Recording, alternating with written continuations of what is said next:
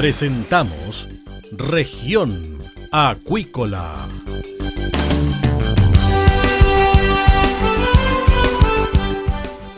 Escuche desde ahora todas las novedades de las principales actividades económicas de la región de los lagos y con las voces de sus protagonistas.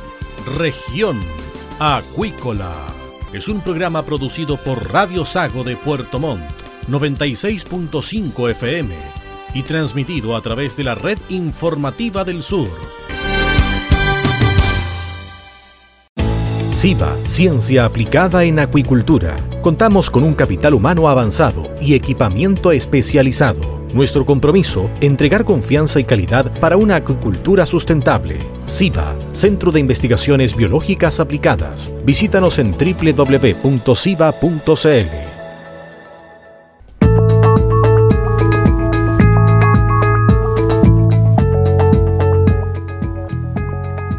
Bien, estamos de regreso acá en región acuícola y tenemos a nuestro invitado del día. Se trata del doctor Pedro Muruga, quien eh, integra la Universidad Austral de Chile.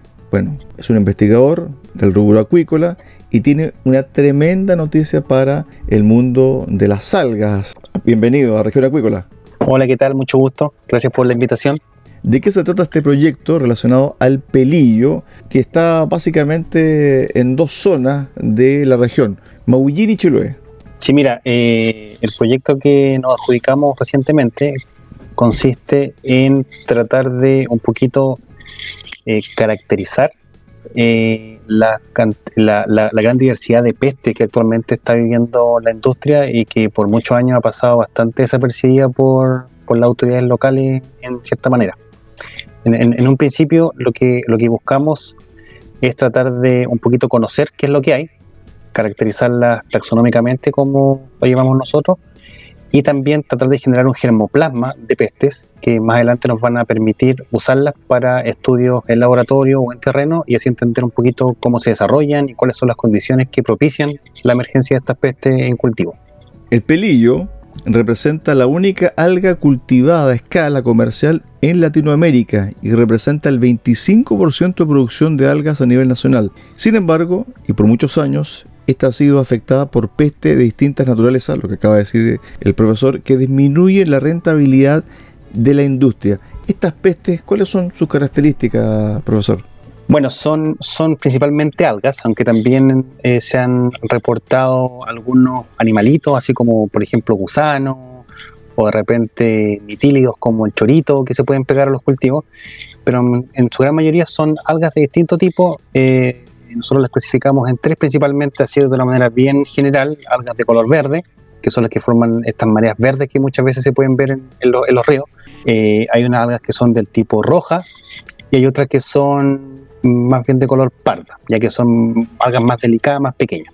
Eh, las características que tienen es que estas algas normalmente se pueden fijar directamente al pelillo, eh, produciendo un efecto sombra, por ejemplo, o compitiendo con, eh, por, nutrientes con, con, el pelillo, y con ello hace que el cultivo crezca mucho más lento o se muera inclusive el pelillo y en algunos otros casos no crece sobre el alga, pero sino que se enreda, ¿ya? Y también al crecer más rápido que, la alga misma, finalmente lo termina matando o finalmente lo que se cosecha es una alga de muy mala calidad que o se tiene que separar manual, digamos, lo cual es un trabajo enorme, o sencillamente se tiene que descartar.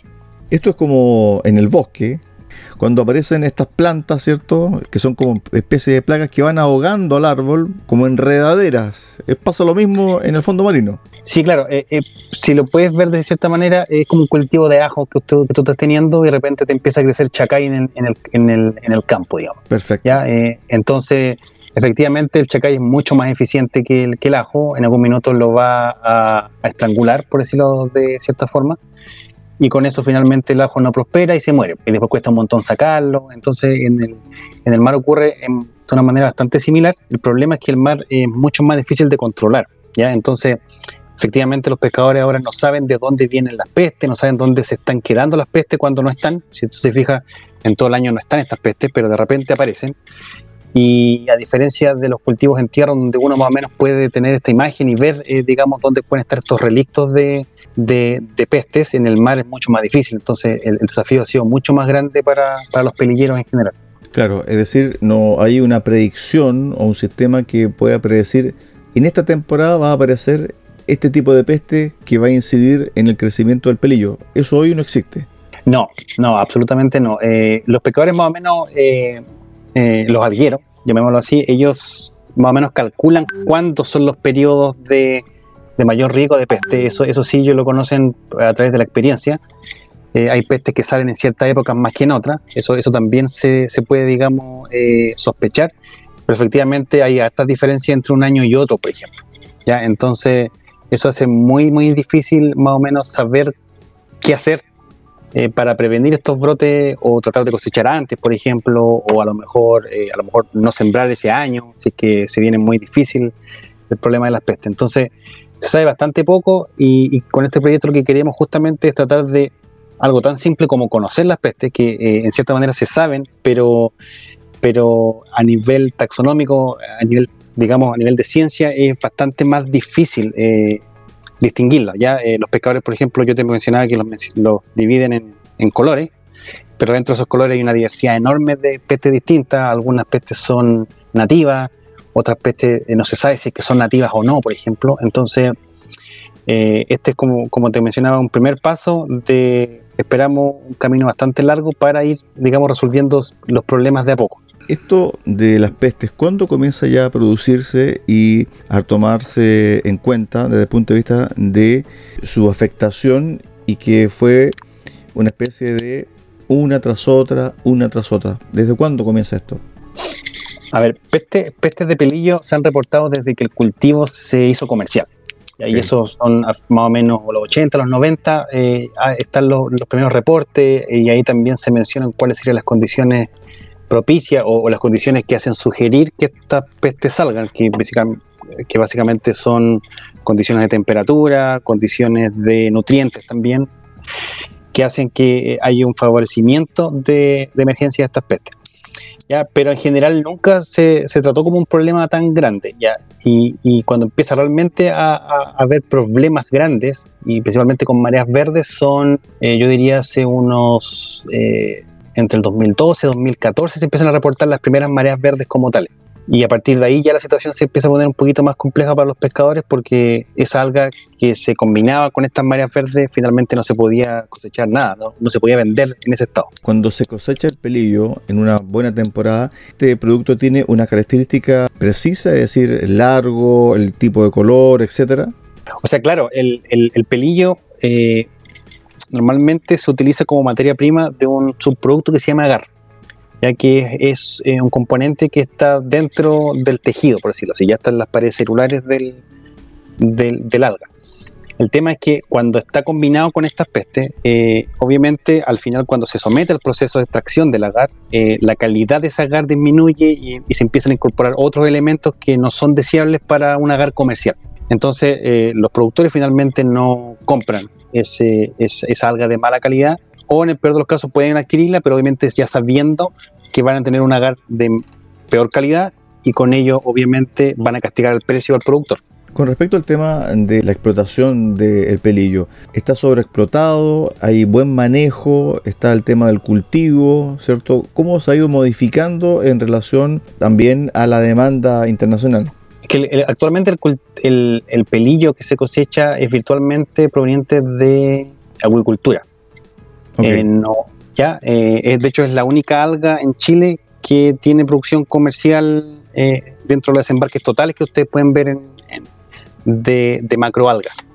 ¿ya? Y, el, manejo que se hace es normalmente, ellos, los, los, algueros se tienen concesiones acuícolas, ¿no es cierto?, asociado o, también áreas de manejo asociado a, sindicatos normalmente o a personas eh, naturales.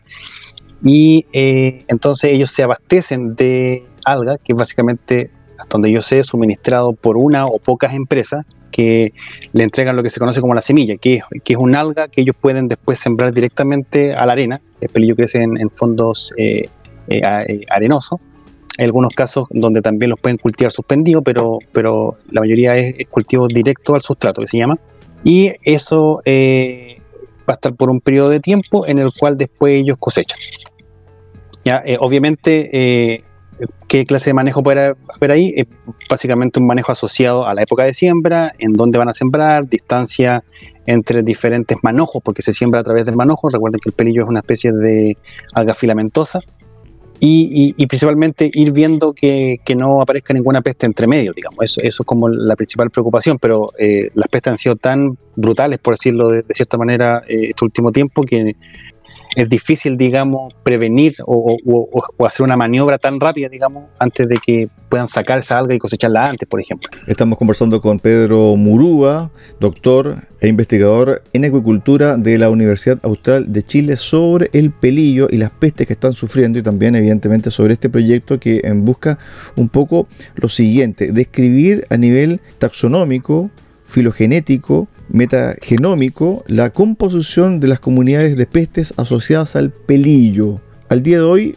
es muy poca la información que se tiene. Sí, efectivamente es poquita. Hay, hay altos trabajos, si te soy bien sincero, pero en general no ven el tema de la taxonomía como un problema, sino que básicamente se clasifican las diferentes pestes en grupos funcionales, llamémoslo así, y, y, entonces se tratan como grupos. Pero efectivamente tú puedes tener una comunidad entera que está, digamos, trabajando, que está eh, en una dinámica que a lo mejor te puede, una vez que, se conozca y se desagregue, eh, finalmente implementar planes de control o planes de prevención de esta especie en un futuro no tan lejano, esperamos. Pedro, por ejemplo, el 2021 fue uno de los años más secos que se tiene registro en la región de los lagos. ¿Cómo estuvo la producción de pelillo y si se puede ya hacer una relación entre el cambio climático y también esta generación de pestes? O sea, eso a mí me gustaría respondértelo ahora, pero la verdad tenemos poquita evidencia de eso. Ya eh, hay una posibilidad grande que obviamente que, que hay un impacto de sequía que obviamente afectan la salinidad en las zonas estuarinas donde, donde se cultivan estos, estos recursos. Pero la verdad no me atrevería a decirte eso ahora porque sería demasiado sensacionalista por cierta, eh, por, por, cierta parte. ¿ya? Lo que sí eh, lo que sí se puede saber o, se puede empezar a pensar es que efectivamente hay algo que está cambiando en esos ambientes y que potencialmente está haciendo, está propiciando, digamos, la emergencia eh, de estas pestes. No necesariamente puede ser un cambio climático global, pero potencialmente también puede ser algo eh, que se ha ocasionado con origen antropogénico, o sea, puede ser las actividades humanas asociadas a ese borde costero que a lo mejor están generando cambios que justamente hacen que estas pestes se queden en el estuario y que prevalezcan en el tiempo. Los principales centros de cultivo del pelillo están en Maullín y Pudeto. Para la gente que no conoce, cerca de estos centros de cultivo, ¿qué es lo que hay además de estos centros de, pelillo? O sea, eh, bueno, en principio hay asentamientos urbanos, ¿cierto? Eh, hay, hay, asentamientos grandes y hay asentamientos más, más, pequeñitos. En el caso de, por ejemplo, Maullín está la ciudad de Maullín, que es capital de la, de la comuna. Además de eso, hay, hay bastante actividad relacionada, por ejemplo, con cultivo de ganado, por ejemplo, eh, los cuales en muchos casos usan estas eh, fuentes de agua dulce para alimentarse y ahí probablemente también haya una entrada de, por ejemplo, desechos que pueden hacer cambiar las características físico-químicas del agua y también eh, y, con ello aumentar los nutrientes, por ejemplo, que serían uno de los factores que potencialmente estarían haciendo que estas algas peste emerjan en esas condiciones. ¿ya? Pero en realidad es bastante especulativo todo esto porque eh, no le podemos echar la culpa a una actividad u otra sin tener eh, la evidencia concreta eh, que no tenemos en este minuto. Ahora, cuando se hacen estudios a nivel de laboratorio, ¿cuál es la mejor condición para que el pelillo crezca sano, ¿cierto? Y con un crecimiento acorde al tipo comercial. O sea, el, el, pelillo en general es un alga que es bastante dócil de cultivar. Por ejemplo, eh, crece en, condiciones bien variadas de salinidad, sin tanto problema. Y es por eso que puede ser cultivada en diferentes partes de un estuario, que, en donde la sal, la salinidad que tiene es bastante variable. El problema no es ese, si el, problema en, el fondo es que de repente pueden aparecer otras cosas que finalmente compiten mejor con un pelillo. Y, esos estudios de de competencia, por ejemplo, son bastante escasos. Eh, eh, escasos en general con la cultura del pelillo. Entonces, una de las hipótesis es que efectivamente no es que el pelillo se esté comportando necesariamente peor en los sistemas acuáticos donde se cultiva, sino que las otras algas están teniendo condiciones más óptimas para desarrollarse y crecer en condiciones que antes no se veían. En Latinoamérica, ¿qué otros países tienen este problema o se cultiva pelillo y tienen este problema? Ah, hay, bastantes países, en general, eh, muchos países que cultivan algas rojas que se llaman, eh, esta, el, pelillo es una alga roja. Eh, y en general muchos países, especialmente en el sudeste asiático, eh, tienen problemas con pestes asociados a, estas algas rojas. En general, eh, las razones en, los casos de ellos, digamos, pueden ser un poquito distintas eh, que si la comparamos con el caso chileno, pero es bastante común tener, digamos, dentro del stock de cultivo una porción del stock o todo el stock que está siendo contaminado por diferentes pestes. ¿ya? Eso es porque en general si comparamos el pelillo con otros recursos eh, cultivables eh, no acuáticos, sino que, por ejemplo, la papa o a lo mejor el maíz, que son, son recursos agronómicos bastante más potentes y que han tenido investigación por una mayor cantidad de tiempo, en el caso del pelillo, eh, lo que se sabe es bastante poco. Nosotros cultivamos normalmente con cepas clonales, que es básicamente como cultivar papa, ¿no es cierto? En donde la papa se, se pone en el sustrato y uno va sembrando la papita, digamos, una y otra vez. En el caso del pelillo funciona más o menos parecido. Hay poco, digamos, el manejo genético que hay detrás de, del cultivo de pelillo. Y eso obviamente hace que un área completa de, la agronomía marina esté poco explotada, digamos. ¿ya? Eh, en el caso de otros países ocurre lo mismo. Ellos están tratando de moverse un poquito hacia manejo genético, cruzamientos de variedades mejoradas, por ejemplo, en pelillo pero aún así todavía está todo partiendo en cultivo de algas en general a nivel mundial y especialmente en países como Chile o el sudeste asiático y con eso eh, obviamente los desafíos son bastante grandes. Entonces, respondiendo a tu pregunta, sí, eh, hay, tienen los mismos problemas, son diferentes pestes, entre comillas, a nivel taxonómico, pero en términos de grupos funcionales son los mismos problemas. Y cómo lo, cómo lo manejan, obviamente ellos, ellos tienen, eh, los cultivos no son tan, digamos, sesgados a zonas estuarinas como, como en el caso de nuestro pelillo, ellos ellos ya están trabajando con sistemas de cultivos que, por ejemplo, están en offshore, están eh, fuera de la costa, mucho más allá, entonces pueden, pueden probar otras condiciones también. Pero se repite algún tipo de peste, eso es importante. Sí, no, no, sí, efectivamente, no, no, es un problema chileno solamente. Eh, eh, el tipo de peste, la especie de peste puede que cambie, pero ellos también tienen problemas con algas epífitas que se le, se le pegan encima a, su, a sus algas, o de repente pueden tener algún otro tipo de enfermedad bacteriana, por ejemplo, que le hace pudrir el alga. Aquí en Pelillo eso se ha observado poco, pero también hay que ser consciente que tampoco lo hemos estado buscando como tal, entonces puede que también existan problemas como eso. Y eso es lo que estamos un poquito tratando de, investigar con este proyecto. La investigación se va a realizar en conjunto con profesionales de la Universidad Nacional Toribio Rodríguez de Mendoza, en Perú, y de la Asociación Escocesa para la Ciencia Marina. ¿Por qué se unieron con estas universidades, Pedro?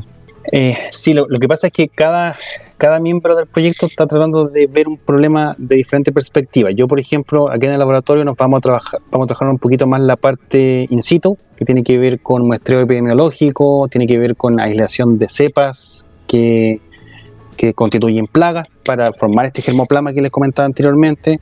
En el caso de los colegas de Perú, ellos trabajan mucho con metagenómica, que es básicamente una disciplina en donde uno toma una muestra ambiental y a través de conocer el ADN completo que hay en esa muestra, uno puede saber qué especies están viviendo dentro de ese sistema. ¿ya? Entonces es una forma de complementar datos que nosotros vamos a estar mirando de manera presencial, ellos los van a estar mirando a través de un computador, digamos, qué, cosas están apareciendo y desapareciendo en el transcurso del cultivo de pelillo. Y con los colegas de la Asociación Escocesa para la Ciencia Marina también tenemos colaboración porque ellos también vienen un poquito esa parte, ven la parte de secuenciación de estos eh, metabarcódigos, metagenomas que se llaman.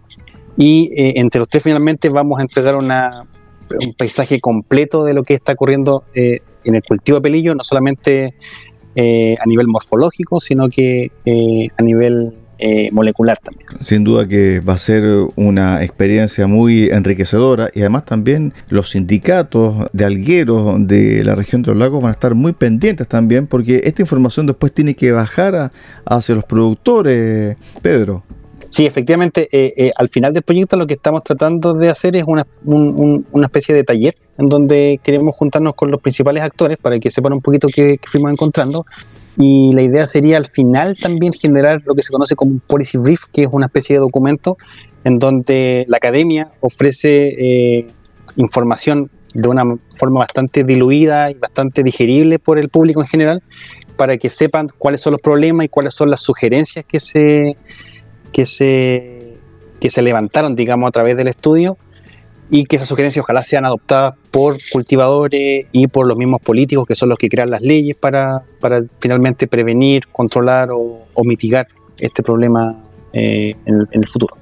Estuvimos con el doctor Pedro Murúa, profesor y académico e investigador en acuicultura de la Universidad Austral de Chile en relación a este estudio sobre pestes que afectan al cultivo de pelillo en Maullín y Chiloé, acá en la región de los lagos. Doctor, gracias, muy buenas tardes.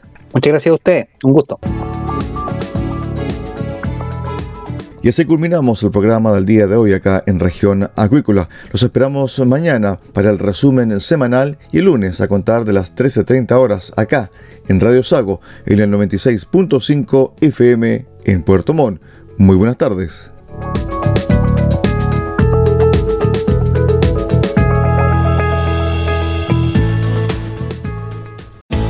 Centro de Investigaciones Biológicas Aplicadas CIBA, Ciencia Aplicada en Acuicultura. Entregamos confianza y calidad para una acuicultura sustentable. Contamos con un capital humano avanzado y equipamiento especializado. CIBA, Centro de Investigaciones Biológicas Aplicadas, Ciencia Aplicada en Acuicultura. Visítanos en www.ciba.cl.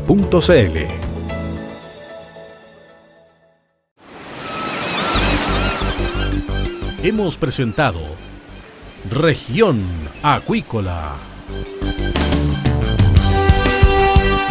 El acontecer de las actividades económicas que dan vida a la región de los lagos y las voces de sus protagonistas en el más completo resumen noticioso. Región Acuícola es un programa producido por Radio Sago de Puerto Montt, 96.5 FM y transmitido a través de la red informativa del sur